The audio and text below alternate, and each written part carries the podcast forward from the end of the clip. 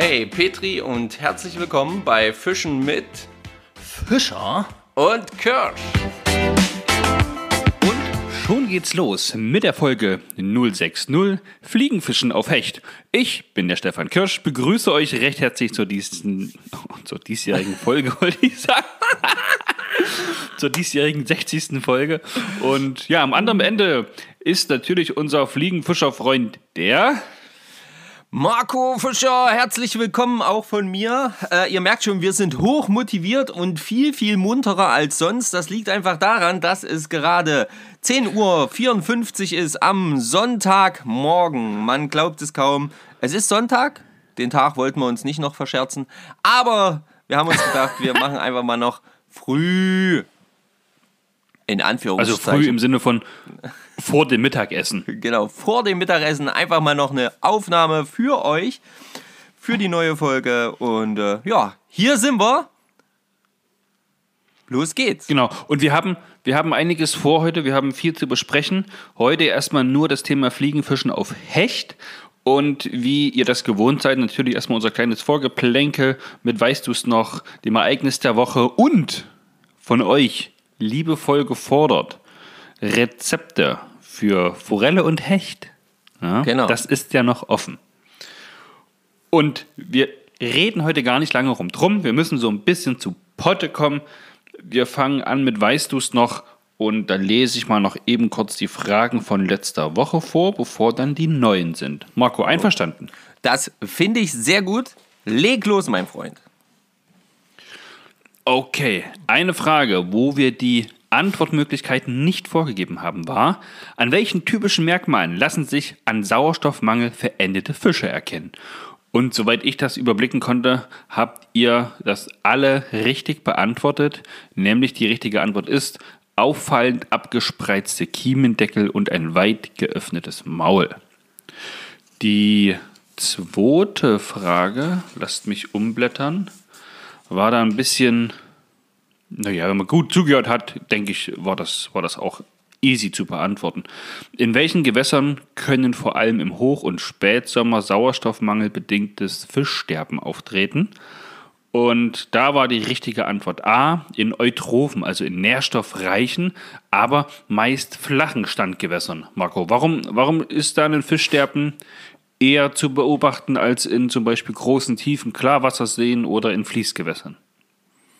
Naja, weil hier natürlich Art äh, ähm, einfach viele Faktoren zueinander kommen. Das ist eben auf der einen Seite die äh, Erwärmung des Gewässers. Ja, ähm, Wegen dann- meist flachen Standgewässern, Genau, fla ne? flache Keine Standgewässer, Bewegung. ne? keine Bewegung. Ähm, dann eben flach, das heißt, die Sonne dringt bis zum Boden ein. Das bedingt wiederum auch äh, ein, Pflanzenwachstum. Gerade in nährstoffreichen Gewässern kommt eben dann viel Genau. Algen etc. Äh, zum Wachsen und das, ähm, ja, das begünstigt dann eben auch den hohen Sauerstoffverbrauch, ähm, eben auch schon alleine durch die Pflanzen. Und dann, ähm, ja, hat man natürlich schnell mal ein Sehr gut. Problem. Sehr, sehr gut, Marco. Das kam mir, das war übrigens vorher nicht abgesprochen, ja. Das kam mir aber wie aus der Pistole geschossen. Ich habe nichts anderes erwartet. Ich war übrigens auch sehr begeistert, ganz kurz. Ich war wirklich sehr begeistert von den Antworten, äh, ähm, gerade eben auch mit dem Kiemendeckel, weil ich hatte ja gesagt, ich weiß es nicht ganz genau, ich habe eine Idee, aber ähm, perfekt gemacht. Also wirklich Hut ab an alle, die Ja. geantwortet haben. Sehr gut. Wir gehen heute zu den zwei nächsten Fragen, die wieder nicht aus der Gewässerkunde, sondern aus dem Thema Fischkunde stammen. Zwei Fragen, wo ihr jeweils keine Antwortmöglichkeiten dazu bekommt, weil ich finde, hey, das, das sollten wir locker hinbekommen. Frage Nummer eins: Welche Fische haben zehn Barteln? Welche Fische haben zehn Barteln? Ich könnte euch jetzt drei vorgeben, aber das wäre viel zu einfach für euch. Schreibt den Fisch rein oder die Fische, die ihr kennt, die zehn Barteln haben. Zweite Frage. Welche Fische sind Frühjahrsleiche und laichen in der Zeit von etwa März bis Mai? Da könnten wir jetzt auch jede Menge Fisch vorgeben und ihr könnt dann A, B, C sagen, aber das machen wir auch nicht so leicht. Da sind es natürlich einige, die in dem Zeitraum laichen. Haut raus, was euch so einfällt, was ihr so kennt. Ich wiederhole die Frage nochmal. Welche Fische sind Frühjahrsleiche und laichen in der Zeit von etwa März bis Mai? So, und das äh, ist quasi, weißt du es noch? Willst du noch zwei, drei, ne, mit der Betonung auf zwei, drei Kommentare von Instagram ja, vorlesen? Ähm, sehr gern mache ich das auf jeden Fall noch. Äh, einfach weil wir euch immer. Was schätzen. machst du? Zwei, Na, drei, zwei, drei Kommentare noch vorlesen. vorlesen. Ja, ja, zwei, drei gut, nur. Wirklich gut, nur gut. zwei, drei. ja, äh, von den 21 Kommentaren, die wir hier stehen haben. Lese ich. Also natürlich, Alex Rupfle, Antwort 1 ist A und Antwort 2 ist der abgespreizte Kiemendeckel. Ähm, also von daher alles richtig gemacht. Ähm, ja, ES Hightower hat es richtig, das lese ich jetzt nicht vor. Äh, Marco Zeitler freut sich auf dem Heimweg. Ähm, ja, hier gibt es noch so ein paar Fragen. Ähm, Bas Baxter lese ich jetzt noch vor. Servus Jungs, cooler Podcast zu den Antworten 1a. Und bei der zweiten geöffneter Kiemendeckel, denke ich. Und ich habe noch was, ich glaube, da hat sich der Fehlerteufel eingeschlichen bei euch. Und zwar WF bei Fliegenschnüren ah, bedeutet Weighted Forward. Das F steht in diesem Fall nicht für Floating. Hm. Vielen Dank dafür. Äh, auch Blankenstein Fishing hat das, äh, ist das direkt aufgefallen.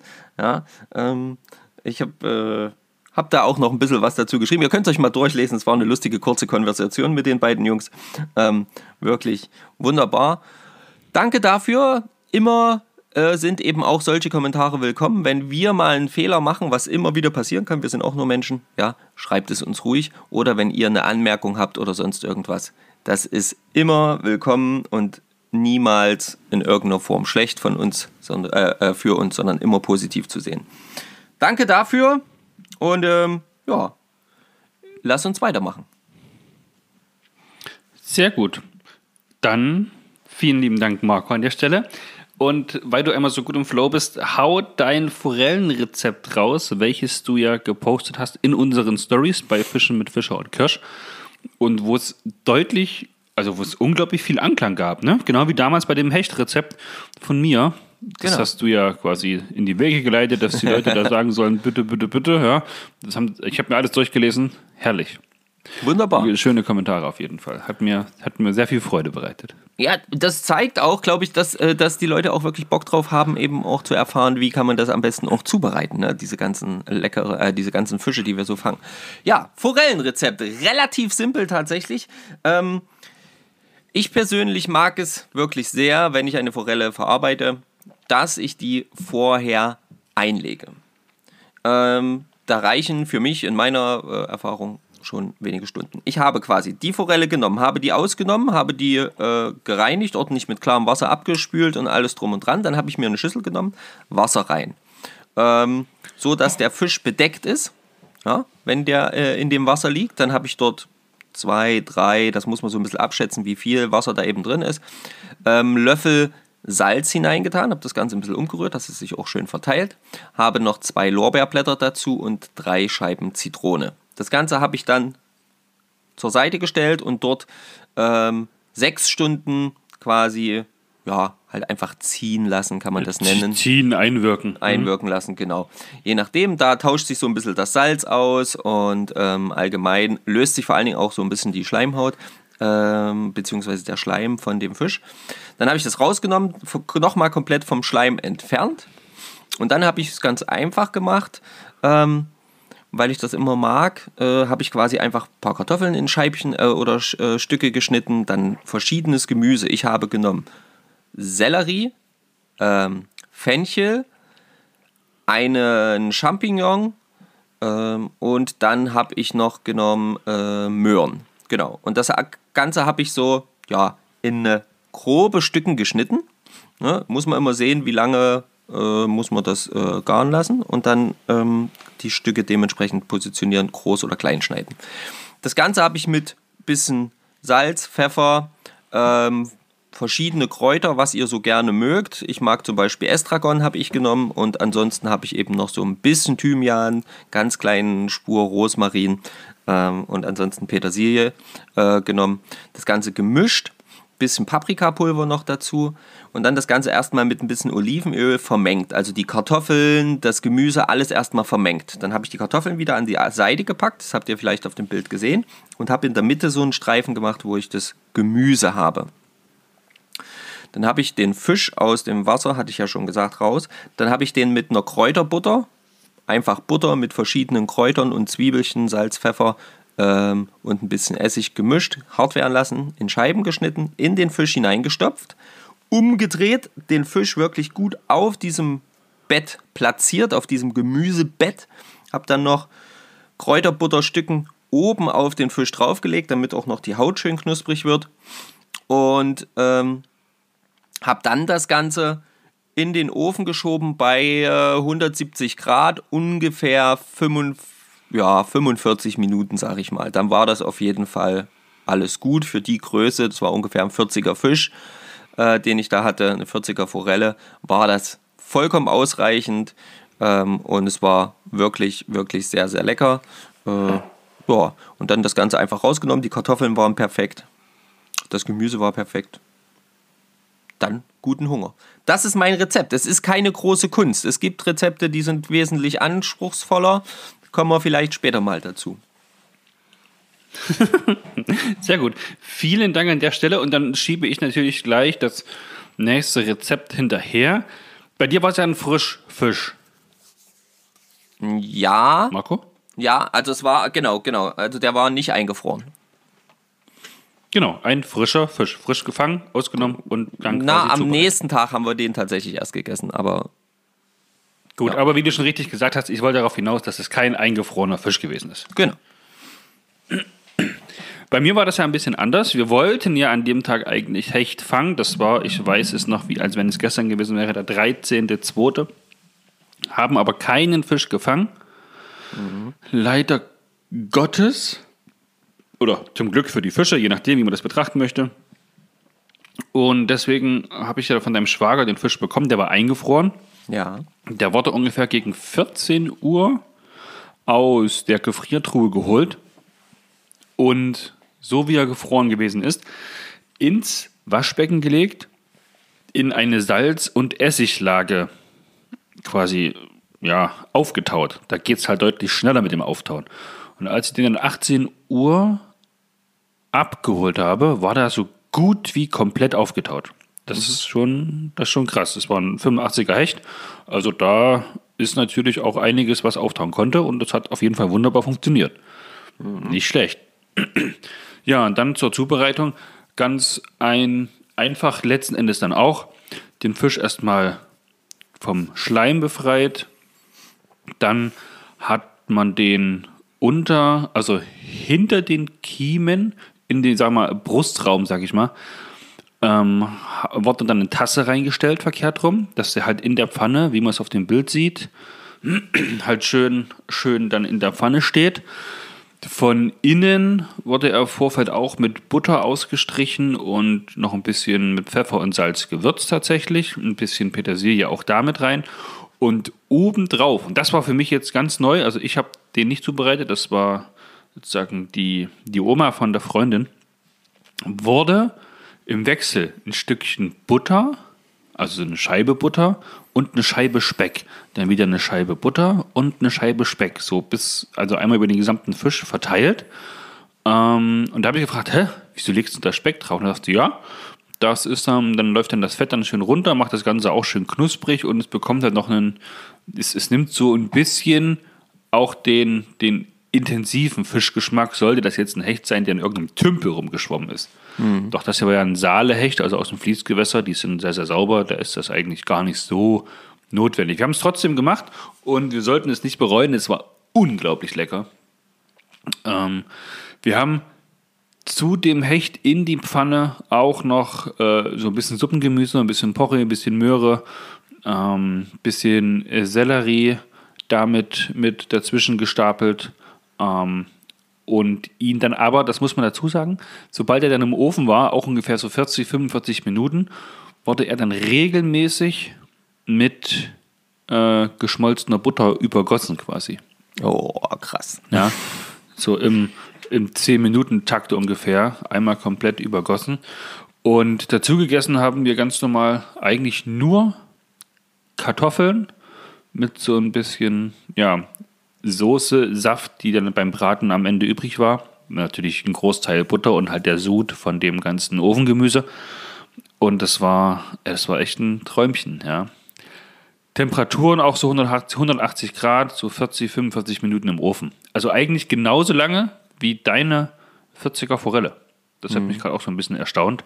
Aber halt regelmäßig mit der Butter übergossen. Ne? Ja, es ist ja auch ein bisschen, kann man ja auch äh, so ein bisschen variieren, je nachdem, was man wie intensiv durch oder glasig man eben den Fisch mag. Das mag ja auch tatsächlich Ja. wie beim Fleisch eben jeder so ein bisschen anders. Und wenn du zum Beispiel regelmäßig Fett von oben noch über den Fisch drüber gibst, dann äh, entsteht ja auch eine Genau. viel größere Hitze nochmal von oben her Genau. durch das Fett. Ähm, also richtig geil auch, richtig coole Sache. Ähm, das mit dem Speck fand ich wirklich auch mega cool. Das kannte ich auch tatsächlich so noch nicht. Äh, und das war ja auch nicht einfach nur mal so ein dünnes Streifchen Speck, sondern es war ja schon ordentliche Streifen Speck. So wie es zumindest auf dem Bild Naja, ich aussieht. sag mal so, ich habe so, so vorher 500 Gramm Speck halt gekauft, ne, so die es halt so ab, eingeschweißt gibt. Und ich glaube, wir haben da das dreiviertelste, Ding da drauf also geballert. entspannte 400 Gramm davon haben wir da drüber, in, Scheiben drüber gelegt, ja. Also mega cool Nee, auf jeden. Fall. Ja. Und Und direkt Bock auf. Ah, kriegt mal ein wenig Hunger. So, äh, wir, jetzt, äh, jetzt aber Schluss hier.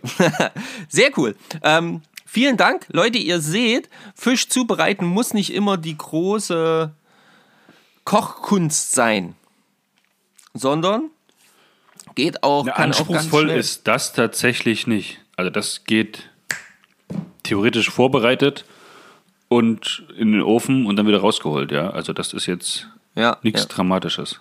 Ich denke, wir werden auch mal noch so ein, gesagt. zwei Sachen machen, wenn es jetzt wieder Sommer wird, zum Thema Fischgrillen. Da gibt es auf jeden Fall auch schöne Varianten dazu.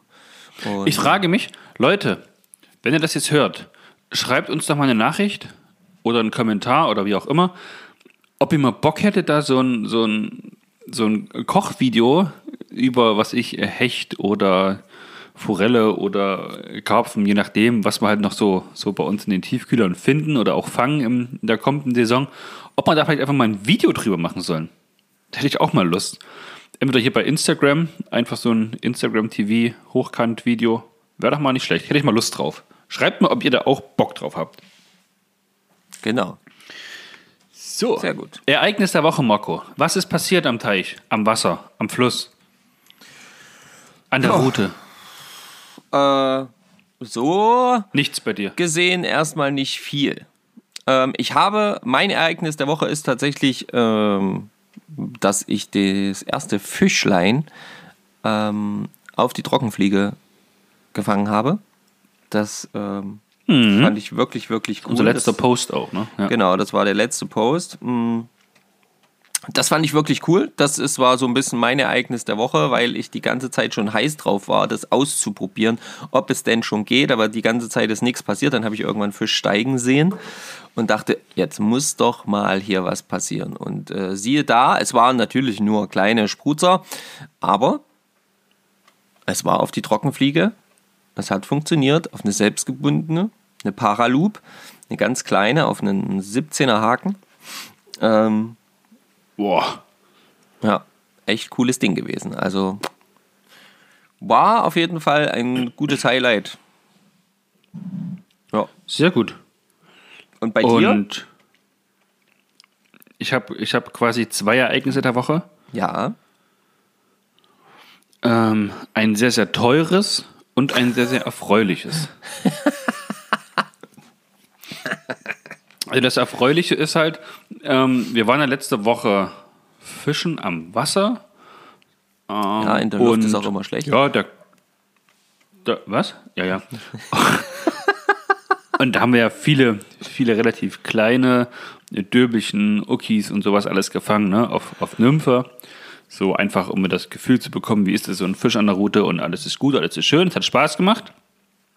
Und dann war ich am, ach, weiß nicht, irgendwann die Woche, Äh, Marco war am Wasser, war dann aber nicht mehr am Wasser. Sein Schwager Stefan war aber noch da und es war schon halb sechs. Und ich sage, komm, ich komme nochmal vorbei für eine halbe Stunde.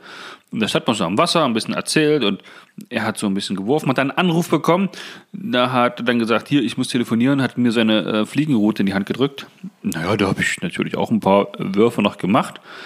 Und immer so nach einer zehn Minuten, Viertelstunde, in so einem ganz kleinen Einlauf eigentlich, wo man sagt, Mensch, da sind immer nur die kleinen Fische steigt doch tatsächlich ein Fisch ein und er hat eine siebener Fliegenroute, also etwas sehr, sehr, also ein bisschen steif auf jeden Fall.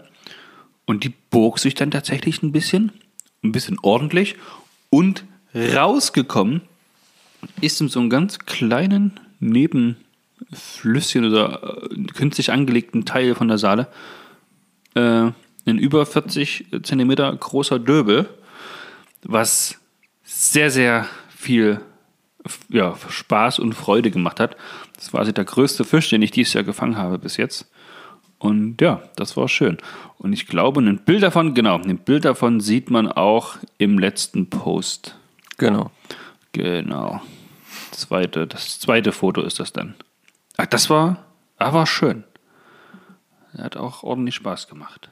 Ja, der sah Ja, und das teure, das teure Erlebnis äh, vom Ereignis der Woche war die Tatsache, dass ich äh, bei unseren Freunden vom Angelsachsen angehalten habe, die ja, wo man den Laden nicht betreten darf. Ich mich aber im Vorfeld schon im Netz beim Angelsachsen schlau gemacht hatte und na, ich sag mal so, ich habe jetzt eine neue Warthose mit Wartstiefeln und äh, super, super tolle Geschichte, weil ich hatte bisher nur so eine Vollgummihose, weil ich mir die vor oh, fast zwei Jahren gekauft hatte, weil ich noch nicht wusste, wie das mit dem Fliegen, Fischen und mir weitergeht. Aber mittlerweile ist dann doch das die Fischereigeschichte, die ich am meisten betreibe. Und dann braucht man auch mal eine richtige Hose und richtige Schuhe. Und ja, nicht ganz günstig die Geschichte. Aber man freut sich natürlich trotzdem. ja, die, also die Hose muss man ja auch ganz ehrlich sagen. Wir waren ja gestern tatsächlich nochmal gemeinsam am Wasser. Ähm, genau. Ja, und da hast du die ja dann das erste Mal wirklich am Wasser und im Wasser. Naja, musste ich ja auch mal ausprobieren. Genau, getestet. Und die sieht schon schick aus. Also gar keine Frage. Das ist eine tolle Hose. Die, ähm, ja, kann man das sagen? Die ist von Sims. Kann man sagen, oder? Ist egal. Kann man bestimmt sagen. Ja. ja. Äh, die ist von Sims, äh, auch die Schuhe. Und die sehen schon, es sieht schon alles sehr stabil aus. Ähm, also ich fand es optisch auch, auch so sehr gut. Sehr gut. Haben wir gar kein Foto gemacht, hä? Nee, siehste, haben wir gar nicht gemacht, wir Dödel. Naja. Tja, beim nächsten Mal. Tja, da müsst ihr wohl noch warten. So. auf, auf. Und davon. Zum Fliegenfischen auf Hecht? Ja. Ähm, die, die Geschichte ist jetzt einfach die, ganz kurz, äh, wir haben uns dazu entschieden, das so ein bisschen zu trennen. Einmal Fliegenfischen auf Hecht, einmal Fliegenfischen auf Salmoniden. Salmoniden wird quasi in, den, in der nächsten Folge dann behandelt. Ähm, Fliegenfischen auf Hecht ist ja, sag ich mal, so ein bisschen, ja, bisschen das Grobere äh, beim Fliegenfischen. Der, das Grobere und, so wie es im Netz auch ganz oft äh, geschrieben wird, so das Untypische und fast das Neue Angeln auf Hecht, dass man so auch in unseren Breitengraden jetzt beginnt. Ja, wusste ich gar nicht. Macht man aber noch gar nicht so lange. Okay. Also habe ich zumindest gelesen. Ja, kann sein, kann sein. Ja. Also Für mich ist ja alles neu. Ich habe erst zwei Jahre meinen Angelschein. Ihr wisst das wahrscheinlich. Ist ja. da. Ja. Aber das ist, ähm, da gibt es ja auch ganz, ganz, also nur mal äh, gleich vorneweg. Es gibt ganz unterschiedliche Meinungen dazu was man dann wie, wo, was nehmen sollte. Ähm, und da möchte ich euch einfach bitten, äh, immer im Hinterkopf zu haben, wir geben nur das wieder, was wir an eigenen Erfahrungen gemacht haben und was wir vielleicht selber benutzen. Ja?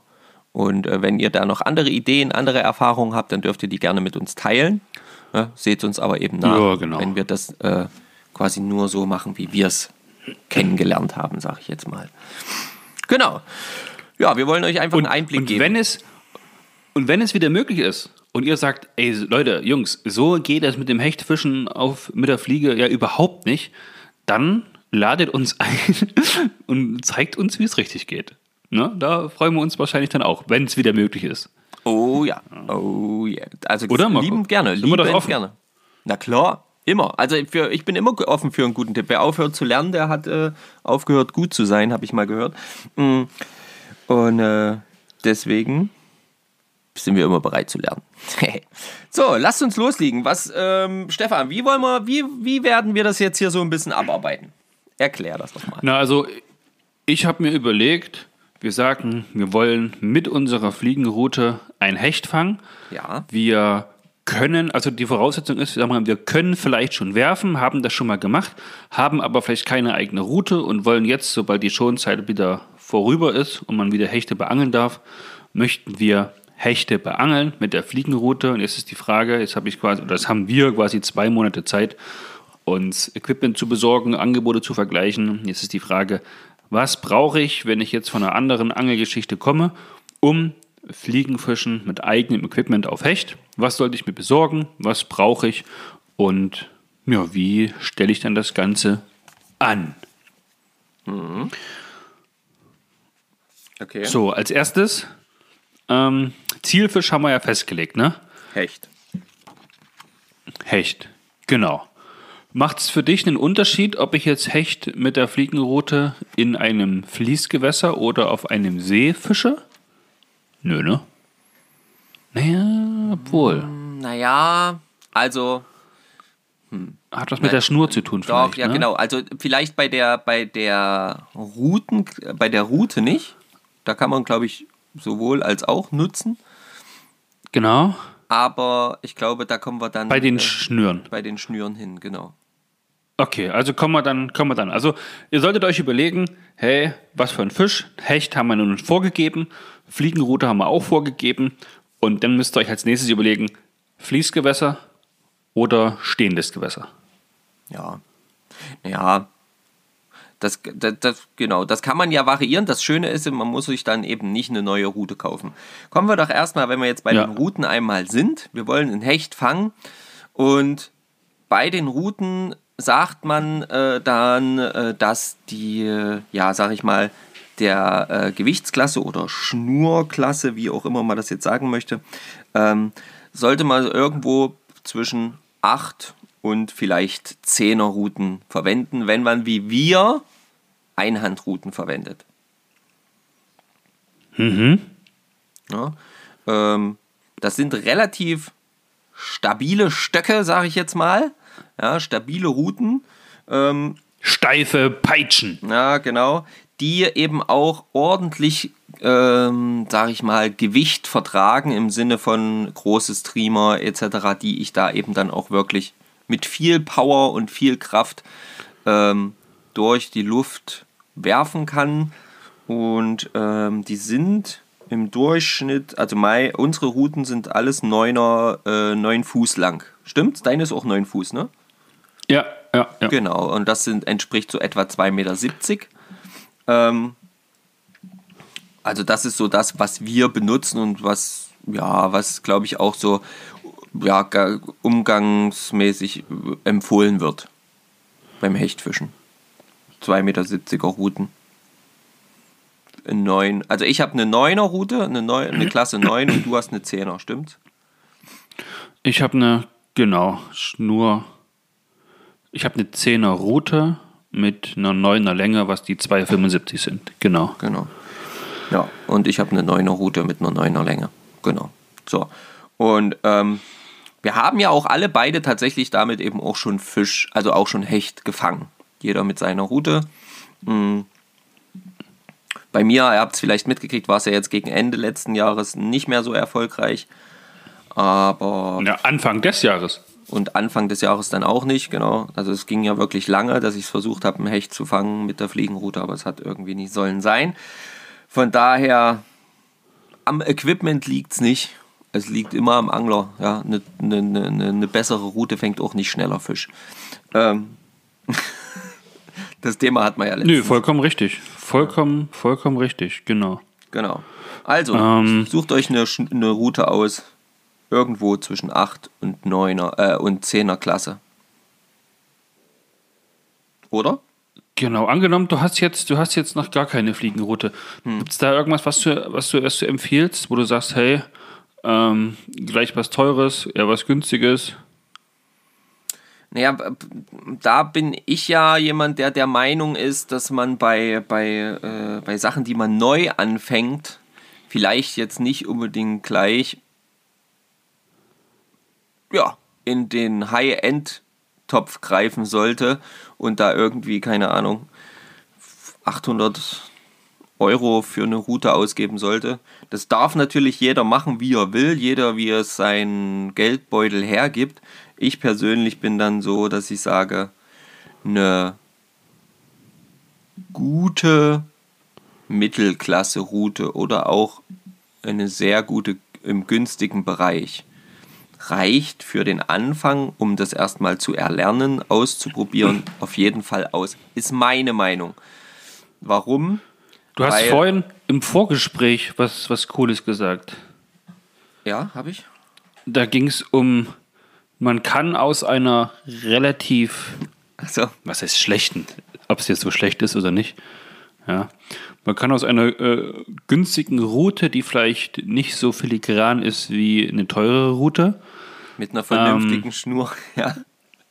Richtig, mit einer richtig guten, vernünftigen Schnur richtig gute Ergebnisse erzielen. Andersrum, mit einer richtig teuren Route und einer sehr, sehr schlechten Schnur, ja, hat man ganz schlechte Karten ja, ist es eher nicht so der Fall. Also das heißt, ähm, man kann durchaus eben eine günstige, günstigere Route wählen, wenn man dann vielleicht eben lieber ein bisschen mehr auf die Schnur achtet, auf die Qualität der Schnüre und äh, dass die eben gut auf die Route abgestimmt ist. Und dann geht einiges.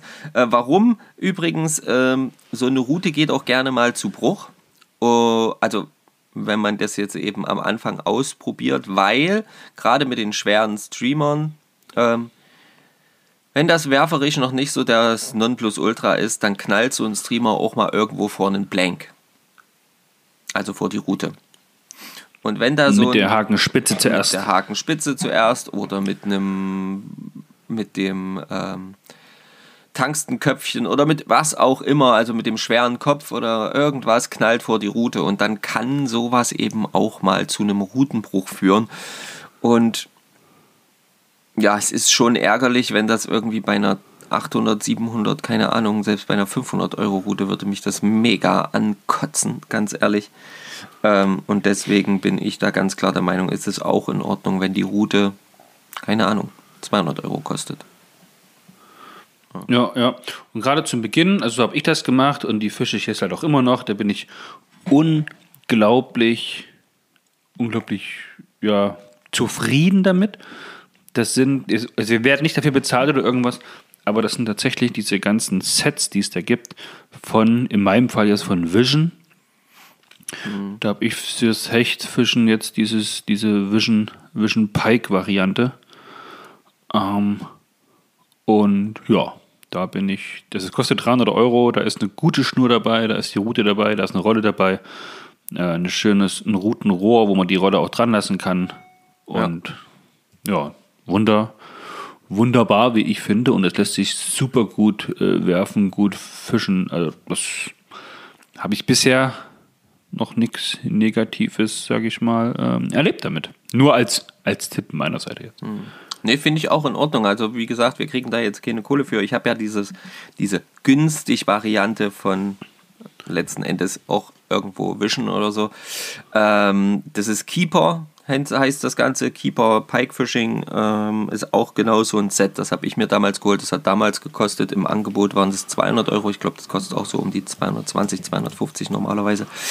Ähm, und das ist eben auch Route, Rolle, Schnur und Routenrohr. Ja. Und ähm, bin ich auch mega zufrieden. Also da finde ich, kann man durchaus, äh, ja, kann man durchaus äh, nutzen und, und, und damit ausprobieren. Und wenn man dann feststellt, oh, ich will das mehr machen, dann kann man immer noch sagen, jetzt, jetzt lege ich mal noch eine Schippe drauf und hole mir mal noch mal extra noch mal eine neue Route oder sowas ähnliches. Mhm. Genau. Ja, so viel dazu. Also das ist das, was wir jetzt als Route für das Hechtfischen verwenden. Ähm, es empfiehlt sich natürlich aktuell, in der aktuellen Situation ist es ein bisschen blöd, aber es empfiehlt sich eigentlich auf jeden Fall auch hier, das Ganze in die Hand zu nehmen, auszuprobieren, mal so ein bisschen hin und her schwingen, wie sich das auch vom Gewicht, vom Feeling her anfühlt für euch. Ja, ähm, wenn das dann irgendwann mal wieder möglich sein sollte, geht zum ja, Angelladen eures Vertrauens. Äh, wir müssen nicht immer nur alles über Online bestellen, aktuell leider ja nicht anders möglich, aber ich bin immer dafür, zum Angeladen zu gehen und das in die Hand zu nehmen. Bin da immer sehr haptisch. Unser Angeladen des Vertrauens bietet ja quasi auch Online-Bestellungen an, aber du kannst auch dich online umschauen, dann anrufen, sagen, du brauchst das und das und dann hingehen und es dir abholen. Genau. Und dann hast du es zumindest nochmal in der Hand. Ja. Und kannst nochmal eine Frage stellen. Jetzt haben wir auf jeden so. Fall schon mal die Route. Genau. Wir brauchen noch ein. Achso, was für eine Schnur verwendest du? Na klar, zur, zur äh, Fliegenroutenklasse passende Schnur. Aber da gibt es ja dann wieder die Unterschiede. Mhm. Nach schwimmend, leicht sinkend oder schnell sinkend. Und Thema Vorfach brauchen wir. Und was hängen wir da vorne dran? Damit wir auf die Hechte aufmerksam machen. Das machen wir gleich. Ich würde ganz kurz, das ist wirklich ein schnelles Thema, das Thema Rolle beantworten oder behandeln, ähm, bevor wir quasi zur Schnur wandern. Die Schnur ist das okay. wichtigste Thema. Äh, die Rolle ist beim Fliegenfischen, ja, lustiges Wortspiel, äh, die Rolle spielt beim Fliegenfischen eine geringere Rolle. Ähm, das ist einfach so, wir hatten es vorhin ja auch schon, das Ding ist dafür ja, da, damit du die Schnur nicht die ganze Zeit in der Hand halten musst. Und, ja, dass die ordentlich aufbewahrt wird quasi. Ja, genau. Und natürlich ist das sicherlich bei großen Fischen dann irgendwann bei so Ausnahmefischen irgendwann mal relevant, dass auch da die Bremse einigermaßen funktioniert und dass dann eben über die Bremse die Schnur und der Fisch gelandet, äh, also eingeholt wird und der Fisch gelandet werden kann. Aber prinzipiell ja, ist es im Prinzip eine Aufbewahrungsschule. Hast du die Schnur ja immer in der Hand? Ja, genau. Und so drillst du ja auch, also ich zumindest. Ja, ja, genau. So. Ich meine, später irgendwann mal wirklich, wenn du riesige Fische hast, ja, und das dann irgendwann nicht mehr in der Hand halten kannst, weil das so dolle zieht und du dann, ähm, na, ich wollte gerade sagen, deine Finger Feuer fangen, aber hier die, die, die Verbrennungen dann ja, entstehen genau, können, ja. weil die Schnur so doll durch die Hand flutscht, ne? Dann nutzt man natürlich die Rolle um die Bremse, die da drin verbaut ist. Aber in den Bereichen, wo wir hier fischen, zumindest bei uns, mit den ganz normalen Forellen und auch die Hechte, ich meine, wir haben bis knapp 80 auf Hecht schon gefangen mhm. mit der Fliege, war das bisher noch nie Thema, dass ich da die Rolle gebraucht hätte. Bei mir jetzt. Ja, genau. Also, das ist ja auch ähm, bei der Rolle, die hat ja auch keine Übersetzung oder sowas. Das heißt, so wie du kurbelst, so wie der Umfang der Rolle der Spule ist, so viel Schnur leiert es dann ein. Bei einer Spinnrute, die hat eine Übersetzung, da drehst genau. du einmal an der Kurbel und viermal dreht sich die Spule. So ungefähr. Ja. Und ja. Des, deswegen ähm, gibt es hier so, gibt's Unterschiede mittlerweile. Es gibt äh, Unterschiede im Gewicht, äh, auch in der Qualität, denke ich auch, von der Rolle. Das muss aber aber auch hier wieder jeder selber für sich entscheiden. Ähm, das ist dann alles so, so Feintuning, oder? Wo genau. du sagst, Mensch, du, die Rolle soll deutlich leichter sein, damit ich die ganze Route und die ganze Combo länger in der Hand halten kann, um länger zu fischen. Denn da machen ja. ein paar Gramm teilweise auf den Tag verteilt schon ordentlich was an, an Gewicht aus. Ja. Die sollen so und so aussehen, die sollen so und so groß oder klein sein, um halt, ja, das ist wie so Autoliebhaber, wo man sagt, hier, ich weiß, ich erinnere mich dann aus meiner Jugend, die Jungs mit einem Zweier oder mit einem Dreier Golf, man kann den ganz normalen Standardauto fahren, ja, bringt einem auch von A nach B.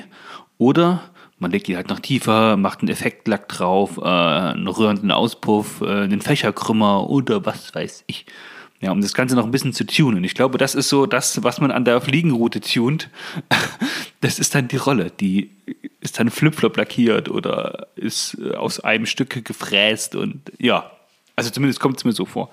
Korrigiert uns natürlich in den Kommentaren, wenn ihr da sagt, ganz so einfach dürft ihr es euch da nicht machen. Ja, ähm, die, Ruhe, die, die Ruhen, die Rollen, die Spulen haben sich ja auch weiterentwickelt. Ähm, früher war es ja auch eher so ein ganz schmaler Kern, also ein schmaler Spulenkern. Jetzt sind ja die Rollen oft so konstruiert, dass der Spulenkern, also dass die Aufwicklungsstärke quasi viel, viel breiter geworden ist. Ja? Ähm, die heutigen Spulen, die modernen Spulen haben ganz großen Kern, sodass die Spule, äh, die, die, die Schnur ganz weit gewickelt wird, eben auch nicht dieser Memory-Effekt auftreten kann. Das heißt, wenn es so ganz fein gewickelt ist, dann trallt sich die Schnur eventuell ganz kleine Ringchen. Und das soll ja alles verhindert werden. also da sind schon Weiterentwicklungen entstanden im Gewicht, in der Form, in der Art und Weise. Prinzipiell ist es aber nach wie vor so, wie wir es gesagt haben. Die, Schnu die Spule, die Rolle muss zur Route auch mit dazu passen. Ja, es bringt natürlich nichts, wenn ich mir jetzt hier eine winzige Route auf eine große, äh, auf eine starke Hecht ähm, Route bastel. Es muss ein bisschen ausgewogen sein. Da soll man ruhig immer darauf achten, dass wenn die Rolle an der Route angebracht ist und ich ganz vorne am Kork zum Beispiel äh, meinen Finger anlege, dass die dann nicht nach vorne oder hinten kippt. Ja, dass das so ein bisschen ausbalanciert ist, einfach auch, weil das für das äh, Werfen und für ja, für die Balance äh, äh, insgesamt äh, immer von Vorteil ist. Das sind so Sachen, worauf man achten sollte. Das ist meistens bei den Kombos, wenn man die kauft, schon der Fall, dass das gut austariert ist. Mm, und ansonsten sollte man da halt ein bisschen drauf achten. Es gibt noch Spulen, was ich noch erzählen wollte äh, zum Thema Rollen. Rolle. meinst du? Rollen, du Rollen. Sorry, du sagst immer Rollen. Spulen. Ja, Entschuldigung. Es gibt noch Rollen mit austauschbaren Spulen, das wollte ich sagen. Äh, das heißt, äh, man, kann, man kann quasi, hat eine Rolle an der Route dran und kann mit einfachen Abschrauben oder Klicksystemen ähm, quasi die Spule wegnehmen und dann von der einen Schnur, einer schwimmenden zum Beispiel, auf eine sinkende setzen oder so. Ja, also diese Möglichkeiten gibt es auch. Da müsst ihr euch so ein bisschen ähm, auch wieder selber klar werden, was will ich, was will ich vor allen Dingen machen und wie intensiv ist es jetzt nötig, dass ich das machen kann. Also zum Beispiel mit dem Wechseln der Spule auf der Rolle oder eben nicht. Ja, ja ansonsten gibt es da nicht wirklich da muss viel ich. Da muss ich halt ganz kurz nochmal noch mal rein. Ja. Da könnte natürlich auf jeden Fall ein, ein Preisunterschied auch entstehen, ja, mhm. warum es günstige und nicht so günstige gibt. Ähm, drin, äh, wo man die Bremse einstellen kann, ja, dieses Klack, ne? Klack, klack, ja. klack, klack, klack, klack, klack. Ja. ja da habe ich bei meinem, bei meinem, bei meiner Sechserroute, wo ich halt die Salmoniden und all sowas jage, ähm, habe ich da auf jeden Fall eine hochwertige Rolle dran, weil da kann ich nämlich zum Beispiel den Spulenkern entnehmen und wechseln. Ja. Und da ist auch größtenteils alles aus Metall, also deutlich stabiler. Beim Fliegenset zum Beispiel ist der der Spulenkern nicht wechselbar und dieses Klacken entsteht auch durch so eine Art, na, wie so einen kleinen äh, Plaste, Plaste gegen, ach, wie soll ich das nennen? Plast, Plaste oder Kunststoff Klacken, wie so ein, wie so ein Drehrad, weißt du? Hm. Okay. Da habe ich auf jeden Fall schon mal deutliche Qualitätsunterschiede gesehen. Ist dann die Frage, stört mich das? Bisher noch nicht. Hm. Ja, weil noch keine Probleme aufgetreten sind. Ja. Okay. Genau. Ja, also deswegen, ähm, am Anfang reicht in meinen Augen auch eine einfache Rolle für wenig Geld. Ja.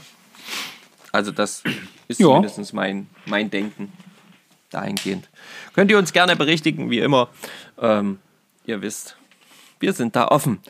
Genau, jetzt kommen wir zu der Geschichte, zu der Thematik, die beim Fliegenfischen ganz offensichtlich, ähm, ja, einen Großteil ausmacht, äh, große Unterschiede hat. Ähm, auch, worauf auch geachtet werden muss, je nachdem, ob ich im Stillwasser oder im Fließgewässer fische, ob ich tief oder nicht so tief fischen will.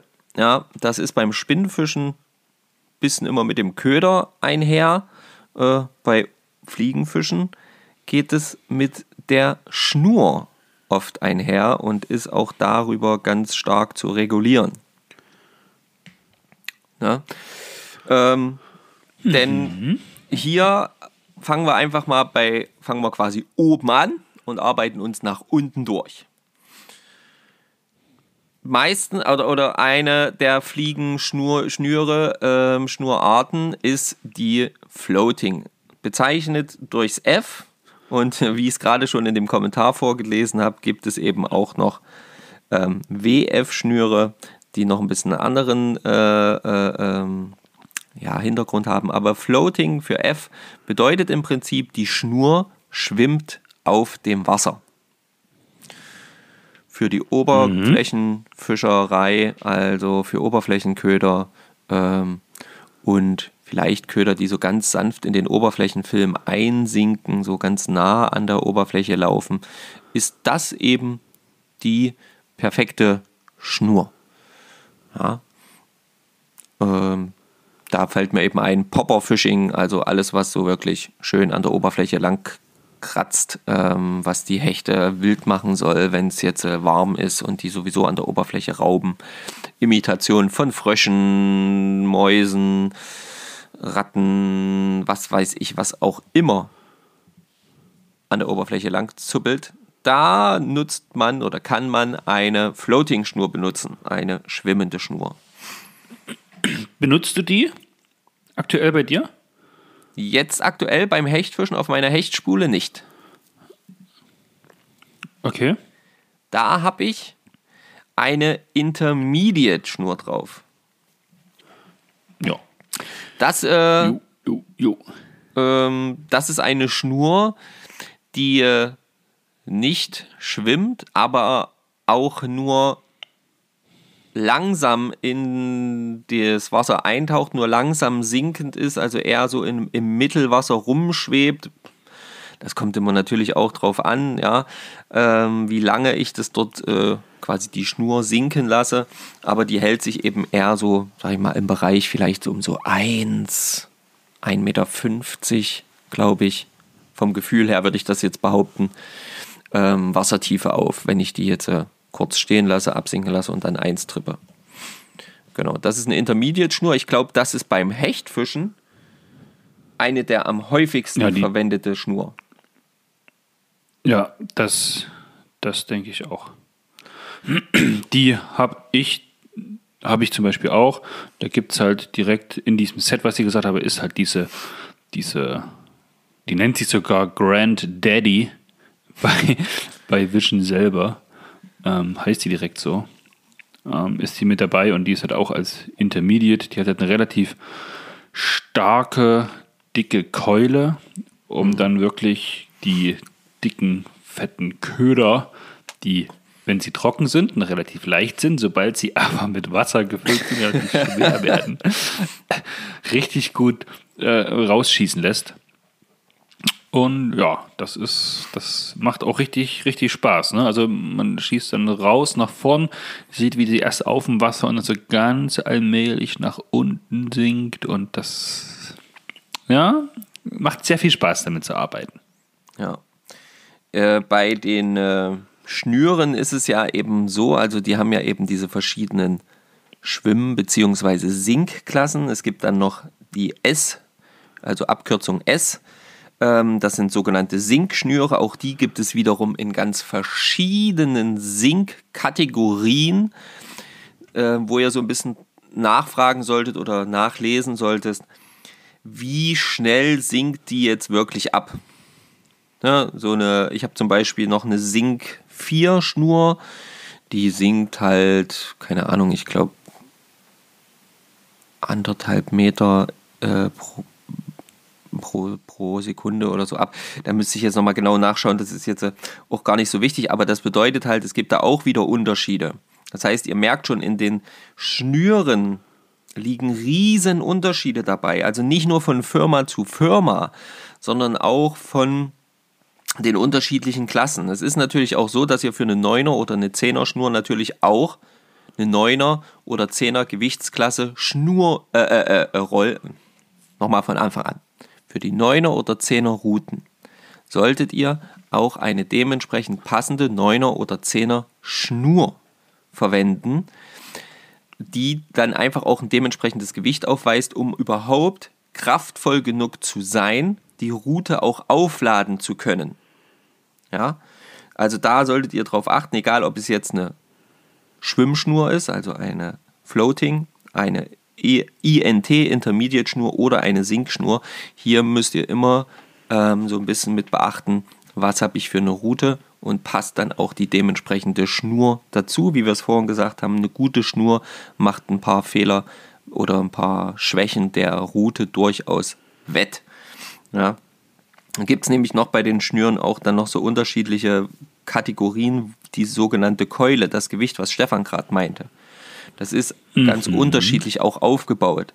Zum Beispiel, wie es zum, äh, auch in dem Post war, ähm, WF bedeutet Weighted Forward. Ja, da habe ich mich beim letzten Mal äh, gerne korrigieren lassen. Äh, weighted Forward, das heißt, es hat ein, ein Gewicht eher vorne in der Wurfschnur, ähm, um eben schnell auf Kraft zu kommen und dann eben auch schnell weit hinausschießen zu können. Dann gibt es aber auch zum Beispiel Double Taper, Schnüre, das heißt, da ist das relativ mittig verteilt, das schwere Wurfgewicht und hat nur vorne und hinten so ein flach werdendes äh, äh, ähm, Taper nennt man das, also dann wird die Schnur eher so nach vorne und hinten raus etwas flacher und hat mehr Gewicht in die der Verjüngung. Mitte. Genau, die Verjüngung. Und das sind halt so Sachen, da muss man ein bisschen drauf achten und da sollte man ähm, einfach sich so ein bisschen überlegen, was man machen will. Was will ich ähm, für Weiten auch ich glaube auch, schaffen? Man muss es auch selber erstmal gefischt haben, um dann Genau. für sich eine Entscheidung treffen zu können, oder? Naja, man muss es zumindest mal geworfen haben, ja. Also das, Ja, genau, meine ich ja. Ja, genau. Also ob es jetzt unbedingt gefischt ist, da reicht auch ein Werfen, meinetwegen auf dem Feld oder sonst irgendwo. Aber man muss zumindest erstmal austesten, wie fühlt sich das denn eigentlich an? Ja, Ich kenne nur die äh, WF-Schnüre, wenn ich ehrlich bin. Ja, beim, bei der Sechser und auch hier bei der Pike-Route. Hm. Hab ich überall die WF-Schnüren und komme ich super mit klar. Vielleicht habe ich mich auch mit der Zeit dran gewöhnt. ja ich Ja, glaube. ist ja auch so ein, so ein Ding, wenn man nur das kennt. Ähm, die Double Taper, puh, keine Ahnung. Weiß nicht, wie die sich werfen. Also ich habe auf jeden Fall zum Beispiel auch, äh, als ich mir dann noch eine Sinkschnur zugelegt habe, äh, die allerdings Ja. nicht für meine 9er Route, sondern für meine 6er, ähm, abgebrochene Sechser und reparierte Sechser, äh, jetzt quasi, ich sage immer 6,5er, äh, äh, da habe ich eine Sinkschnur und das ist ein himmelweiter Unterschied beim Werfen. Das ist so krass. Also da muss ich viel länger schauen, dass sie sich ordentlich nach hinten streckt, dass richtig Druck aufgebaut werden, äh, aufgebaut wird und ich erst dann wieder nach vorne ziehe beim, beim Werfen und so. Also ist schon ein ganz schöner Unterschied, deswegen können wir auch hier nur empfehlen, irgendeine Möglichkeit zu suchen, das Ganze mal Probe zu werfen. Und sei es bei einem befreundeten Kumpel, befreundeten Fliegenfischer, irgendwas, probiert das für euch aus, was ihr vom Gefühl her braucht. Ja. Wie gesagt, wir können nochmal zusammenfassend sagen, bei den Schnüren Intermediate ist eigentlich für ein Hecht das, was die meisten fischen. Wenn wir an einem Standgewässer seid, wo ihr tief nach unten müsst zu den Hechten oder auch in einem Fließgewässer, wo es schnell runtergehen muss, weil es starke Strömung hat, dann sind natürlich auch Sinkschnüre ähm, eine gute Wahl, weil die einfach dafür sorgen, dass der Köder relativ schnell nach unten dahin kommt, wo wir denken, dass der Fisch ist. Ähm, aber größtenteils fischt man Intermediate-Schnüre, weil der Hecht ist ja auch ein Räuber nach oben. Das heißt, der Köder sollte ja auch einigermaßen über ihm geführt werden, dass er auch dieses ins Sichtfeld des Hechtes kommt und der Hecht dann von unten nach oben schießt und sich den Köder reinballert. Ja, und es ist halt mit der Intermediate wirklich so, da kannst du halt auch die, die, äh, also nicht nur die etwas tiefer laufenden, ein bisschen wartest, bis es wirklich absinkt, du kannst halt auch wirklich die Popper zum Beispiel verwenden, um oberflächennah zu fischen. Ja, das ist halt Genau, weil der das Popper, wenn er stark ist, Allround-Geschichte. Ja. Ein, bisschen, ein bisschen mehr Geduld, dann geht es halt tiefer. Oder eben ein bisschen, ein bisschen schneller, dann bleibt es halt alles oben. Genau. Kann man halt einfach wirklich wunderbar ringsherum, sage ich jetzt mal, alles abfischen, wie du es schon sagst. Schöne All- Allround-Geschichte. Ähm, deswegen findet man die auch tatsächlich bei den meisten Hechtrouten ähm, ja, in Verwendung. Genau. So, so viel zum Thema Schnüre, Schnur. Ja.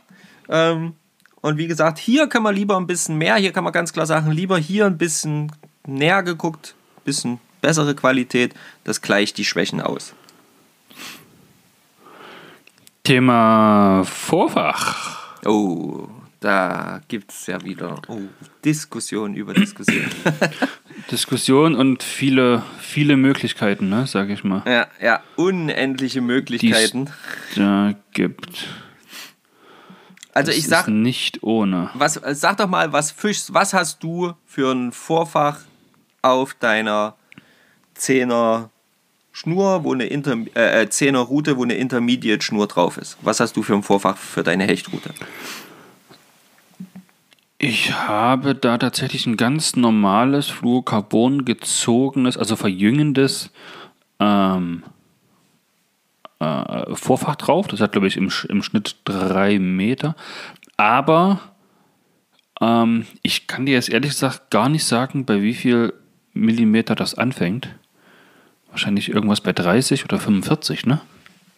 Kann und sein, das verjüngt ja. sich dann und sage ich mal so bei, bei um die 25 oder sowas mhm. habe ich es dann gecuttet, äh, habe dann dort einen äh, Pizzenbauerring drauf. Mhm.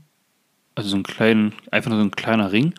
Und da hänge ich dann oder da mache ich dann mein, mein Stahlvorfach tatsächlich dran. Mhm. Weil ich auch bei der Fliegenroute mit einem Stahlvorfach äh, fische. Bevor ich dann am Ende vom Stahlvorfach meinen ja, Streamer halt dranhänge. Meinen Köder, je nachdem. Ja. Okay. Genau, so komme ich auf eine ungefähre Gesamtlänge da vom Vorf, also am Ende der Fliegenschnur bis zum, zum Streamer, naja, von auch so ungefähr drei Metern, 2,50 Meter, irgendwie sowas in diesem, in diesem Schnitt. 2,50 bis drei Meter ist das Vorfach dann lang. Mhm. Bei mir. Mhm. Okay. Genau. Stahlvorfach, klar, dass es halt nicht durchgebissen wird.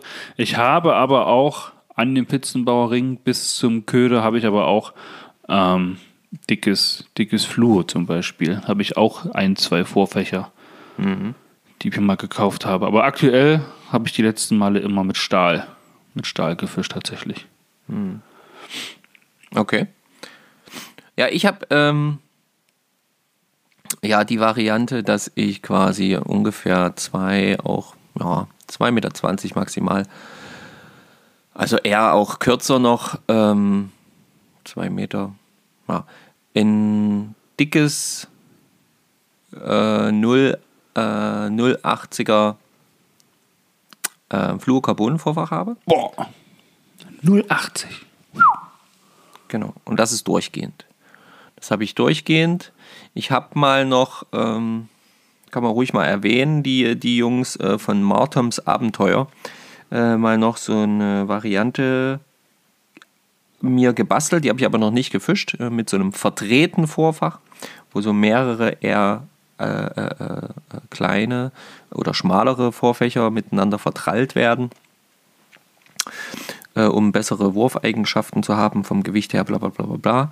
Ähm, habe ich aber wie gesagt noch nicht gefischt, aber ich persönlich fische aktuell ähm, fast immer durchgehendes Vorfach, knapp zwei Meter, wenn überhaupt, ähm, Fluorocarbon und ja, bin damit eigentlich ähm, vom, vom Wurfverhalten her auch sehr zufrieden, muss ich sagen. Also ich habe es lieber kürzer ja. im Vorfach, ganz ehrlich, bei den Streamern, die ich so fische. Äh, oder beim Streamerfischen, beim großen Streamerfischen, ähm, habe ich wirklich eher ein kurzes Vorfach als Favorit, weil ich da irgendwie das Gefühl habe, das besser beschleunigen zu können, besser ablegen zu können, etc. Und ähm, ja, ganz simpel, das ist auf der einen Seite eingeschlauft an der Fliegenschnur und auf der anderen Seite ist ein Einhänger ähm, festgebunden mit einem, ja, mit einfachem Knoten und äh, einfachem Knotensystem und dann passt das. Also ich bin da sehr zufrieden. Das Einzige, was man da immer beachten muss, ist, ähm, dass ich das Fluorocarbon-Vorfach eben vor dem Benutzen strecken muss. Mhm. Das heißt, ich muss das irgendwo anhängen. Ich mache dann meistens irgendeinen Streamer dran, hänge den ein, hänge das dann irgendwo an einem Ast oder so. Nicht mit der Hakenspitze, sondern suche ich mir einen dementsprechenden Ast, wo ich das, der Hakenbogen genau reinpasst, damit ich den auch nicht kaputt biege oder so. Und dann halt, bringe ich halt dieses Fluorocarbon-Vorfach erstmal unter richtig Spannung, erhöhe die Spannung immer ein kleines bisschen, bis sich das richtig gestreckt ist. Und dann, wenn man es locker lässt, sieht man, ob es noch so leicht sich wellt. Äh, dann muss man Ja. eben noch ein bisschen länger ziehen oder ob es dann eben wirklich schön gerade bleibt. Das habe ich am Anfang nicht gemacht, äh, dämlicherweise. Äh, habe ich da gar nicht so großartig Wert drauf gelegt, aber es ist klar, äh, wenn das nicht gestreckt ist, dann kann ich auch die Bisse nicht verwerten oder nicht spüren. Genau. Ja, aber halt nie, nie richtig. Ja, gut, das klingt logisch. Genau, also das ist so die Art von Vorfach, die ich verwende. Aber ähm, ich kenne auch mehr als genügend Leute, die eben so wie du äh, Fluorocarbon, dann Stahlvorfach, fertig. Ja, und da hatte ich bisher halt die meisten, meisten Erfolge tatsächlich und deswegen Ja. bleibt es so. Also, Klar, das muss, das ist ja niemanden, auch so. der mich davon überzeugt hat, das anders zu machen. Genau, das muss ja auch jeder für sich letzten Endes selber entscheiden, ähm, gerade jetzt was das angeht. Ähm, ob man eben Fluorocarbon, Stahlvorfach, Kevlar, was weiß ich auch immer. Gibt ja tausend Vorfachvarianten und äh, das ist ähnlich wie beim Spinnfischen. Hier scheiden sich halt eben die Geister und hier kann jeder letzten Endes das, die Variante wählen, die ihm als die richtige erscheint. Ganz genau. Ja? So sieht es aus. Was es da noch äh, gibt, das wollte ich zumindest noch kurz ansprechen. Es gibt auch noch sogenannte ähm, Vor, äh, Gewichts-, also sinkende Vorfächer, die quasi Ah, die Sinking-Tipp. Sinking Tip, genau, die quasi nochmal ähm, ja, halt einen zusätzlichen Stahlkern zum Beispiel haben, ähm, was dann dafür sorgt, dass quasi die Schnur oder der Köder noch schneller nach unten sinkt. Aber eben nur am Anfang der Schnur, am Anfang, äh, äh, äh, genau, und dann sinkt es nach unten. Und wenn ich dann das strippe, dann holt es das immer so ein kleines bisschen wieder hoch, wenn zum Beispiel die Schnur eine Intermediate-Schnur ist, und dann sinkt es aber wieder schneller nach unten ab. Das kann man auch verwenden für eben tiefe Geschichten, tiefe Seen etc. Da ist es sicherlich von Vorteil, sowas mal mitzunutzen. Ähm, ist aber, glaube ich, keine, nicht unbedingt Pflicht. Hm. Außer ihr habt durchgängig wirklich ein tiefes Gewässer wo, und ihr wisst, die Hechte stehen hier nie, nie am Rand, nie irgendwo äh, ja, unter äh, äh, über vier Meter, sondern immer weiter runter, ähm, dann sonst braucht ihr das, glaube ich, nicht so häufig. Tiefe Seen. Ja, man muss halt einfach mal muss halt wissen, wo und wie, ne? Deswegen, also da, das muss man so ein bisschen für sich abschätzen. Ja, und dann gibt es natürlich noch das, was dann am Ende den Fisch zum Anbiss überredet. Weil das, was wir jetzt alles haben, das ist alles Material, das fängt den Fisch nicht. Das, was den Fisch fängt, ist äh, der Köder, der da unten dran hängt. Oder zumindest überzeugt es ihn. Und der Haken fängt dann den, Kö äh, den, den Fisch.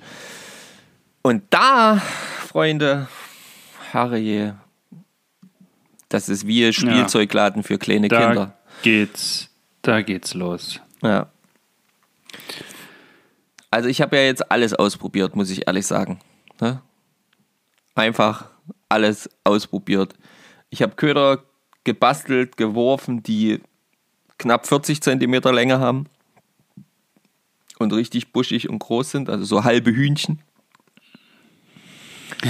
Ich habe Wie lange war der größte, den du hattest? Paar 30, oder? Hätte ich jetzt gesagt. Nee, der größte ist wirklich knapp 40 Zentimeter. Oh, ekelhaft. Ähm, 38,5, 39 Zentimeter hat er, irgend sowas.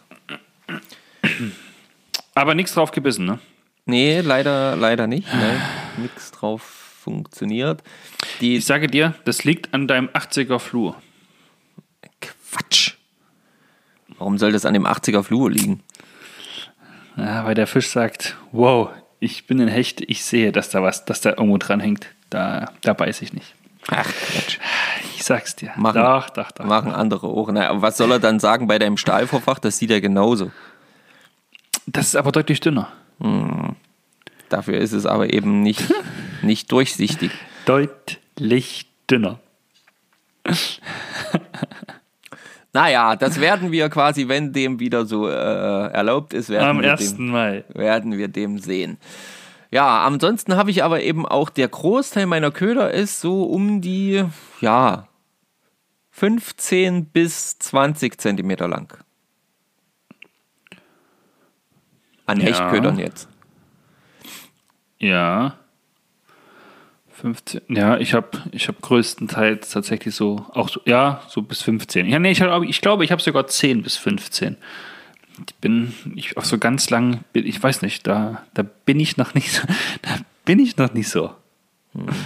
Also ich habe natürlich auch Hechtköder mit 10 Zentimetern und so, klar, freilich. Ähm, Gerade dann für die Zeit, wenn die großen Jungfischbrutschwärme unterwegs sind, wo der Hecht einfach nur sich auf solche Fische eingeschossen hat, äh, dann klar, dann ist es absolut logisch, äh, sich dem Futterfischgrößen anzupassen.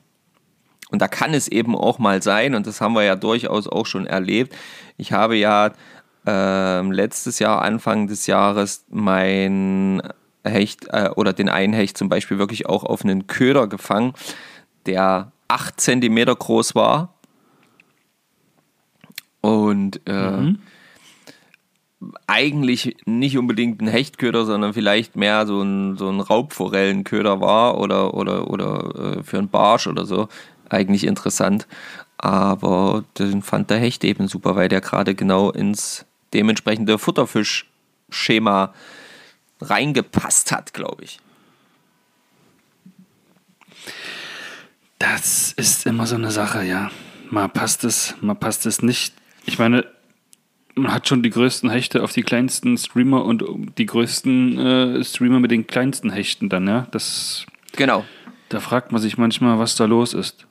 Aber was man auf jeden Fall sagen kann, ist, glaube ich, dass es auch kein Problem, also für einen, für einen 60er Hecht ist es kein Problem, sich eine, einen 40er, 40er Köder reinzuballern.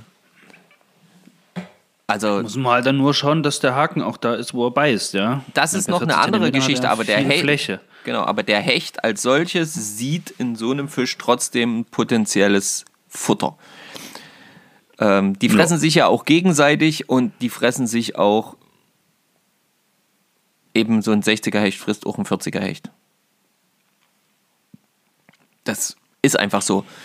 Ähm, sind ja auch kannibalisch angelegt, deswegen funktionieren ja auch oft ähm, die Hechtdekore so gut beim Hechtfischen, ähm, weil das dann einfach als Futter, äh, ja, Futterkonkurrent gesehen wird und den muss man natürlich erstmal weg. Der muss erstmal weg. Ja. Abmarsch. Genau, das ist halt einfach so, das verstehst du, das ist wie der, der Kumpel, mit dem du auf Disco gehst und der immer Streit sucht. Der, da muss irgendwas muss erstmal weg und genauso machen die das auch untereinander. Der hat hier, du kommst hier nicht rein, zack, bumm, weg. Also nur, dass wir halt die Leute nicht auffressen, sondern äh, die Hechte machen das nur. Ja, ich habe Popperköder, also Köder, die wirklich auch Oberfläche schwimmen und richtig Alarm machen, wenn ich die durchs Wasser ziehe. Ich habe natürlich auch sinkende. Und, und auf diese Köder haben wir ja auch schon wunderbare Bisse gesehen, ne? aber nicht verwandeln können. Das war. Genau. Also schöne Bisse schön. gesehen, leider noch nicht, äh, noch schön. nicht veran- äh, ver ver verwandelt, genau. Ähm, Nicht hängen geblieben. nicht hängen geblieben. Die genau. Ratten. Aber da gibt es halt wirklich alle Varianten. Da müsse, würde ich auch quasi empfehlen, so ein bisschen zu schauen, was habe ich für Futterfisch in dem Gewässer, wo ich angeln will. Dann äh, eben schauen, was ist gerade für eine Jahreszeit, was für Futterfischgrößen ähm, sind gerade im Gewässer unterwegs. Das ist immer so, sind immer ganz gute Anhaltspunkte. Und ähm, ja, dann halt natürlich auch die Stellen aufsuchen, die für die Fische prinzipiell interessant sind. Also für die Futterfische, aber auch Und für die Raubfische. Und dann nur noch richtig präsentieren. Richtig haken, richtig drillen, richtig landen. Genau, das ist ja aber ganz easy. Ganz einfach alles, ganz einfach. Jungs, das mal erzähl mal also das. ehrlich, ihr werdet sehen, ihr geht ans Wasser, zack, bumm, fertig, Fisch. Und wenn dem so ist, dann hasse ich euch dafür. Dann hasse ich euch dafür. Nein, Quatsch. Ähm, es ist halt, ja, es ist wie es ist. Angeln ist Ausdauer. Probieren, probieren, probieren. Ja, So, haben wir noch irgendwas vergessen? hm, ich glaube, jetzt gerade fällt mir erstmal